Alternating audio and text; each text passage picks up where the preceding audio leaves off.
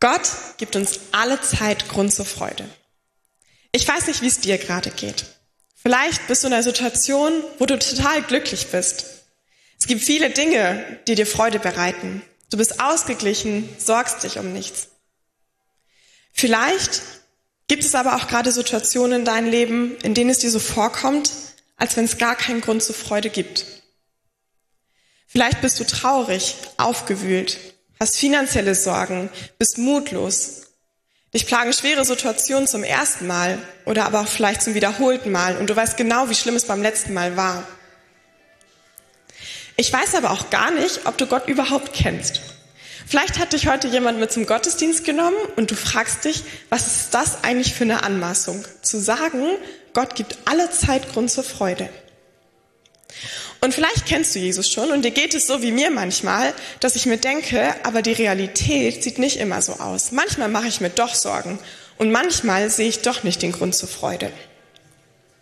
Und egal wie deine Umstände gerade sind, wollen wir auf das gucken, was Gott sagt. Er spricht zu uns und das macht er unter anderem in der Bibel, in seinem Wort, das er uns offenbart hat. Und deswegen wollen wir schauen, was Gott zu sagen hat.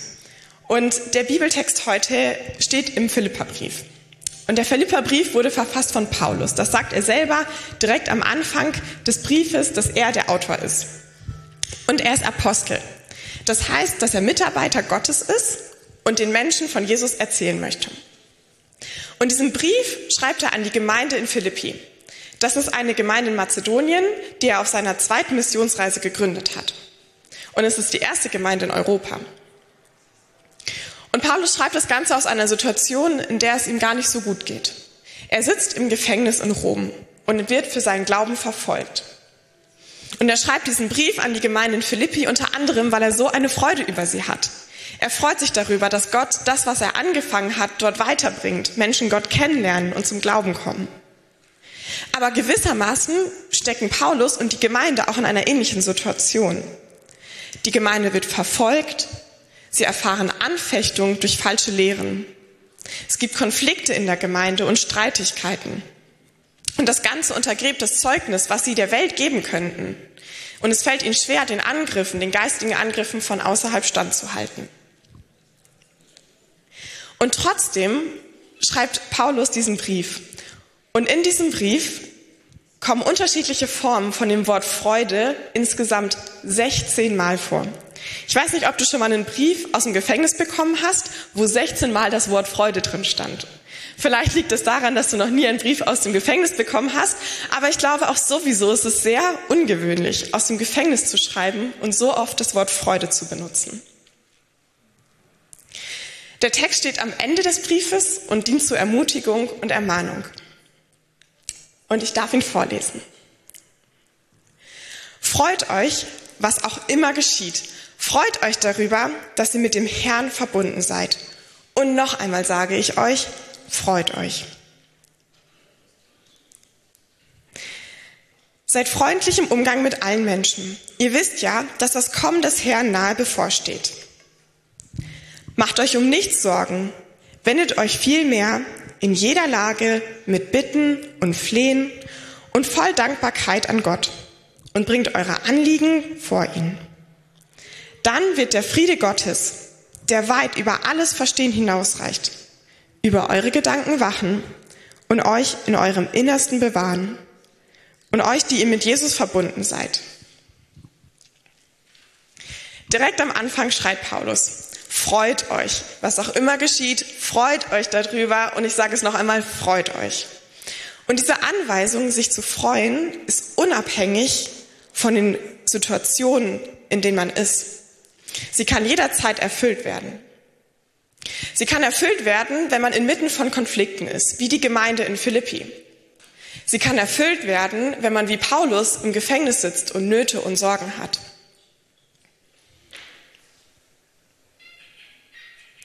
Denn diese Freude beruft sich nicht auf vorteilhafte Umstände, sondern sie ist im Herrn gegründet. Und das betont Paulus. Er benutzt dreimal das Wort Freude hier, weil er diese Wahrheit unterstreichen möchte. Und diese Wahrheit hat für ihn den Ursprung im Evangelium. Denn einst waren wir Teil einer verdorbenen Welt. aber wir wurden von dieser Welt erlöst und befreit. Und diese Gerechtigkeit, dass wir jetzt vor Gott stehen dürfen, haben wir allein durch Jesus. Und das dürfen wir trotz unserer Schuld. Und somit haben wir Teil an dem Tod und der, an der Auferstehung Christi. Wir sind jetzt Bürger des Himmels und unsere Namen sind im Himmel geschrieben. Ich weiß nicht, ob du schon mal mit jemandem geredet hast, der sich gerade frisch bekehrt hat. Ich hatte das letztens, wir waren im Abendgottesdienst und wir durften Zeugnis geben und eine Freundin kam nach vorne und hat davon erzählt, wie ein Kommilitone, den sie vor ganz vielen Jahren kennengelernt hat, sich jetzt vor zwei Monaten bekehrt hat und das ist über Zoom passiert und er hat mit irgendwem gezoomt und dann hat er Jesus kennengelernt und sie hat sich so gefreut und auf einmal fing sie ganz laut an zu schreien und sie guckte nach hinten und der Junge saß einfach im Gottesdienst. Und für ihn war das aber gar nicht unangenehm, dass sie erzählt hat. Genau im Gegenteil, er hat sich gefreut, dass man dieses Zeugnis geben durfte. Und jetzt, wenn er im Gottesdienst sitzt, ist es so eine Freude, weil er sitzt da mit so einem breiten Grinsen. Und jedes Mal, wenn man das den Namen Jesus sagt, freut er sich. Und er kann gar nicht anders, als von Jesus zu erzählen. Wenn man sich mit ihm unterhält, dauert es vielleicht drei Sätze, bis er wieder auf Jesus gelenkt hat. Und vielleicht erinnerst du dich ja gerade mal daran, wie das bei dir war, als du Jesus das erste Mal kennengelernt hast. Und wenn du das noch nicht hast, kannst du ja Gott mal fragen, ob er es dir schenken möchte, diese Freude. Aber heißt das jetzt, dass man nicht mehr traurig sein darf? Wenn schlimme Situationen passieren, darf ich dann weinen? Darf ich dann traurig sein? Oder muss diese Freude alles überspielen? Im ersten Petrusbrief lesen wir davon, wie Menschen Anfechtung erfahren und traurig sind. Und auch Jesus selbst weint, als sein Freund Lazarus gestorben ist. Ich glaube, wir dürfen traurig sein und ich glaube, es ist auch richtig gut, traurig zu sein. Ich habe das selber erlebt, als ich elf Jahre alt war. Mein Papa ist gestorben und ich hatte auf jeden Fall allen Grund zum Traurigsein. Aber in dem Ganzen konnte ich zu Gott rennen mit meinen Fragen, die ich hatte. Ich konnte ihm diese stellen und war nicht alleine und hatte deswegen Grund zur Freude. Aber auch durch Jesus Tod und Auferstehung konnte mein Papa daran teilhaben und selber auferstehen. Und das hat mir allen Grund zur Freude gegeben, weil ich eine Hoffnung hatte. Und ich glaube auch, dass wir uns manchmal für diese Freude entscheiden müssen. Vielleicht kennst du das. Der Tag startet und du stehst irgendwie auf dem falschen Bein auf. Die Kaffeetasse fällt um, du bekommst eine blöde Nachricht. Ähm, Du streitest dich vielleicht oder bist in Gedanken schon irgendwo ganz anders. Und du denkst, dieser Tag wird richtig blöd werden. Und ich glaube, in solchen Situationen müssen wir uns manchmal auch einfach entscheiden, auf Gott zu schauen und darauf, was er sagt und wer er ist. In dem Bibeltext geht es weiter und wir werden aufgerufen, seid freundlich. Seid freundlich im Umgang mit anderen Menschen. Das Wort seid freundlich im Griechischen ist Epiikes. Und das kann zum einen bezeichnen, wenn man einen gütigen Geist hat, trotz Angriffen. Also das heißt, wenn jemand zum Beispiel böse zu dir ist, dass du trotzdem nett zu der Person bist. Aber es kann auch übersetzt heißt, einen langmütigen Geist zu haben, also Durchhaltevermögen in seiner Nettigkeit.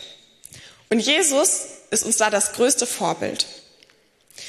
Als er am Kreuz hing, hat er für die Menschen gebetet, die ihn dort aufgehangen haben. Und er hat für sie gebetet, Vater, vergib ihnen. Er hatte diesen langmütigen Geist und obwohl Menschen nicht nett zu ihm waren, hat er für sie gebetet und für sie eingestanden. Und ich glaube, Personen, die freundlich sind, bestehen nicht auf ihr Recht. Und vielleicht sehen auch nur diese Menschen die Freude, die Gott hat. Und nicht darauf zu bestehen, ist etwas, was Gott in uns bewirkt, weil er uns den Heiligen Geist gegeben hat. Denn Gottes Frieden soll in unseren Herzen regieren. Ich weiß nicht, wie es dir damit geht, aber mir fällt das manchmal ein bisschen schwer, von meinem Recht loszulassen. Wenn ich in Situationen bin, halte ich irgendwann nur noch an diesem Recht fest. Ich möchte meinen Stolz nicht verlieren. Es geht mir gar nicht darum, was jetzt richtig oder falsch ist, aber ich möchte mein Recht behalten. Und oft sehe ich nicht, was das Beste wäre für alle Menschen um mich herum. Aber Jesus hat von seinem Recht losgelassen. Er, der er Gott ist und erhoben war, ist Mensch geworden, auf die Erde gekommen und hat sich kreuzigen lassen. Wie viel mehr müssen wir dann von unserem Recht loslassen? Im Bibeltext weiter steht, dass das Kommen des Herrn nahe bevorsteht. Diesen Teil kann man auf zwei verschiedene Arten übersetzen. Und zwar könnte man einmal sagen, dass damit ein zukünftiges Ereignis gemeint ist. Also Gott wird irgendwann, also Jesus wird irgendwann wiederkommen. Und darauf sollen wir uns vorbereiten. Das könnte aber auch so übersetzt werden, dass es heißt, dass der Herr uns nahe ist in unseren Herzen und dass wir ihn anrufen können und ihn erleben werden. Das kann sogar wahrscheinlich sein, dass Paulus das gemeint hat, weil er uns hier ja zum Gebet ermutigen möchte und nicht möchte, dass wir in Grübelei verfallen und über unsere Sorgen nachgrübeln. Aber sowohl als auch ist in der Bibel zu finden. Wir sehen, dass wir bereit sein sollen, dass wir geduldig warten sollen auf Jesus Wiederkommen, dass wir unsere Herzen stärken sollen und im Gebet bleiben sollen. Aber Gott verspricht uns auch, dass die, die ihm nahe sind, dass er denen nahe sein wird. Und dass wer ihn sucht, der ihn finden wird und wer, ihn, wer anklopft an seiner Tür, dass der Person aufgemacht wird. Also sollen wir bereit sein und dürfen uns seiner Nähe bewusst sein. Als nächstes schreibt Paulus davon, was diese Freude rauben könnte. In Vers 6 lesen wir, macht euch um nichts Sorgen. Leichter gesagt als getan, oder? Diese Sorgen hier beziehen sich auf Angst. Und Angst ist nicht kompatibel mit dem Vertrauen in Gott. In Gottes Wort lesen wir, dass er für die Vögel sorgt. Und um wie viel mehr wird Gott sich für uns sorgen? Gott verspricht, dass wir nicht von ihm vergessen sind und dass wir unsere Sorgen auf ihn werfen dürfen. Und wir sollen uns um nichts sorgen in jeder Lage. Das heißt, es gibt da keinerlei Einschränkungen. Diese Sorgen dürfen wir in Gebete fassen. Denn wir lesen auch in Vers 6, dass wir mit Bitten und Flehen und voll Dankbarkeit unsere Anliegen vor Gott bringen dürfen. Bei dem Bitten und Flehen und der Dankbarkeit geht es nicht um verschiedene Formen von Gebet, sondern Paulus möchte hier betonen, wie wichtig die Praxis des Gebets ist. Gebet ist ein Ventil für unsere Sorgen. Genau deshalb sagt Gott, dass wir unsere Sorgen auf ihn werfen sollen, weil er sich dann darum kümmert.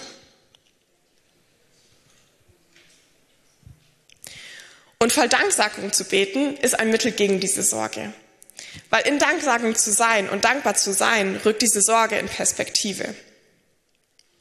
Und diese Dankbarkeit ist ultimativ eine Antwort auf das, was Jesus für uns getan hat. Weil Jesus uns den Weg zum Vater freigemacht hat, dürfen wir dankbar sein. Und das ist das größte Geschenk überhaupt. Und davon gehen so viele andere Dinge aus, die gut sind. Gott als unser Vater versorgt uns, der Heilige Geist lebt in uns und bewirkt gute Dinge in uns. Er ist derjenige, der die Früchte bringt, was wir letzte Woche bei Christian in der Predigt gehört haben.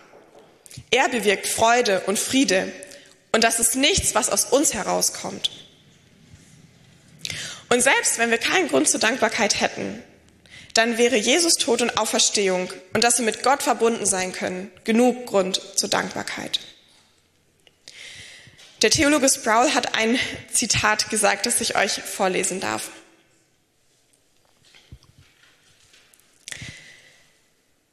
Das beständige christliche Leben, wie unvollkommen es auch sein mag, findet seinen Fixpunkt und seine Kraft im Tod und in der Auferstehung Christi. Ich lese nochmal. Das beständige christliche Leben, wie unvollkommen es auch sein mag, findet seinen Fixpunkt und seine Kraft im Tod und in der Auferstehung Christi.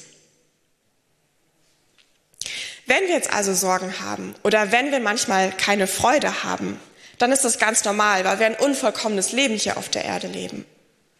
Aber dadurch, dass wir den Fixpunkt Jesus haben, wo wir hinschauen können, gibt es uns Kraft und wir können diese Dankbarkeit erleben. Vielleicht denkst du dir aber, wie sieht das denn jetzt aus, diese Sorgen auf Gott zu werfen? Ich kann sie ja nicht in einen Ballform in die Hand nehmen und irgendwo hinwerfen. Manchmal passiert es bei mir, dass ich mitten in der Nacht aufwache, so um 4 Uhr nachts, um 5 Uhr nachts. Und ich habe Gedanken im Kopf und ich habe Sorgen im Kopf, wie der morgige Tag wohl wird und was ich alles machen muss. Und mich überwältigen diese Sorgen. Aber ich glaube, dass Gott uns sagt, dass wir unsere Sorgen direkt auf ihn werfen sollen. Wir sollen damit nicht warten. Und deswegen erzähle ich Gott dann, was mich beschäftigt und bitte, bitte ihn, dass er sich darum kümmert. Und es ist Gott, der dann bewirkt, dass ich meine Sorgen auf ihn werfen darf. Es ist auf jeden Fall auch ein Lernprozess. Manchmal habe ich Sorgen und vergesse ganz davon, dass Gott ja sich darum kümmern könnte. Aber er erinnert mich aus Gnade immer wieder daran.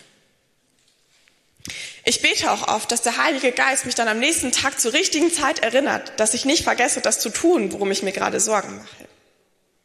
Und dann kann ich mit dem Frieden, den Gott mir schenkt, einschlafen. Denn diese Freude ist im Frieden Gottes begründet. Wir lesen in Vers 7, dass dann der Friede Gottes, der weit über unseren Verstand hinausreicht, über unsere Gedanken wachen wird und uns im Innersten bewahren wird. Uns, die wir mit Jesus Christus verbunden sind. Dieser Friede ist Gottes direkte Antwort auf unser Gebet. Als Jesus gegangen ist, hat er versprochen, ich werde euch den Frieden hinterlassen. Er wird uns den Frieden geben. Und jetzt wohnt der Heilige Geist in uns, der diesen Frieden in sich trägt, der ihn in uns trägt. Und er wohnt in uns, wenn wir um Vergebung gebeten, äh, wenn wir um Vergebung bitten und empfangen, was Jesus für uns getan hat. Und dieser Friede ersetzt die Sorge und ist der Gegensatz dazu. Vielleicht habt ihr schon mal den Spruch in der Bibel gelesen, dass denen, die Gott lieben, alles zum Besten dienen wird. Manchmal vergesse ich das und ich zweifle daran. Und ich bin in Situationen und ich kann mir nicht vorstellen, dass mir das jetzt zum Besten dienen wird. Aber selbst wenn wir Dinge nicht vollkommen verstehen, können wir, die in Christus sind, Frieden haben. Und das war die Situation mit meinem Papa. Ich konnte das nicht verstehen. Ich konnte nicht verstehen, wie das jetzt unserer Familie zum Besten dienen wird. Aber ich war mir sicher, dass Gott es tun wird, weil er es versprochen. Und deswegen konnte ich einen Frieden haben. Und dieser Frieden ist so unbegreiflich. Ich glaube, wenn man Jesus nicht kennt, kann man ihn gar nicht verstehen. Und besonders, wenn Gott inmitten von Anfechtung unsere Herzen bewahrt und darüber wacht, dann wird dieser Frieden so groß und so unbegreiflich. Und im Bibeltext steht, dass Gott über unsere Herzen wacht. Dieser Begriff Wacht im Griechischen ist eigentlich ein militärischer Begriff. Es heißt etwas in Obhut nehmen. Gott nimmt dein Herz in Obhut. Er passt darauf auf. Er beschützt es. Und deswegen konnte Paulus, als er in Gefangenschaft war, trotzdem sagen, Gott wacht über mein Herz, er beschützt es und deswegen habe ich Frieden. Aber wie können wir dieses Vertrauen in Gott gewinnen, dass wir diesen Wahrheiten glauben, die er ausspricht? Ich glaube, wir müssen einfach in der Bibel lesen. Ich glaube, dass Gott so viel dort sagt. Und wenn wir Fragen haben, wie kümmert sich Gott eigentlich um mich? Und man in der Bibel liest, kann man eigentlich gar nicht als zu glauben, dass er das tut. Wenn ich mich frage, sorgt er sich eigentlich um mein Herz und es in der Bibel lese, dann kann ich gar nicht anders, als das zu glauben. Und wenn ich Sorgen habe und denke, es kann doch gar nicht sein, dass da jetzt was Gutes passiert und dass Gott sich darum kümmert, dann kann ich in der Bibel lesen und Wahrheiten lesen, die Gott verspricht. Und ich kann Frieden haben, weil ich weiß, wer Gott ist, weil er sich vorstellt und er darüber sagt, was er für Gedanken über uns hat. Und mir hilft es dann, diese Verse laut auszusprechen. Manchmal schreibe ich sie auch auf und hänge sie mir irgendwo in die Wohnung, zum Beispiel an die Eingangstür, damit jedes Mal, wenn ich rauslaufe, ich diese Wahrheit ausspreche. Ich glaube, dass Gott uns alle Zeit Grund zur Freude gibt. Und ich glaube nicht, dass ich etwas für diese Freude tun kann, sondern dass Gott schon alles für diese Freude getan hat. In meinen Vorbereitungen bin ich auf einen Poetry Slam von Jenny gestoßen. Vielleicht kennen einige von euch sie. Sie arbeitet bei MC mit und ist dort Mitarbeiterin. Und sie fasst so gut zusammen, was diese Freude am Herrn ist. Und mir sind wirklich die Tränen dabei gekommen, als ich das gesehen habe. Weil Gott uns so viel gibt, was wir nicht verdient haben.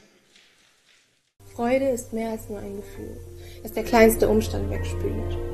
Freude ist mit tiefer Gewissheit verbunden, dass selbst in tiefstem Schmerz und Wunden dennoch Sinn und Zukunft liegt.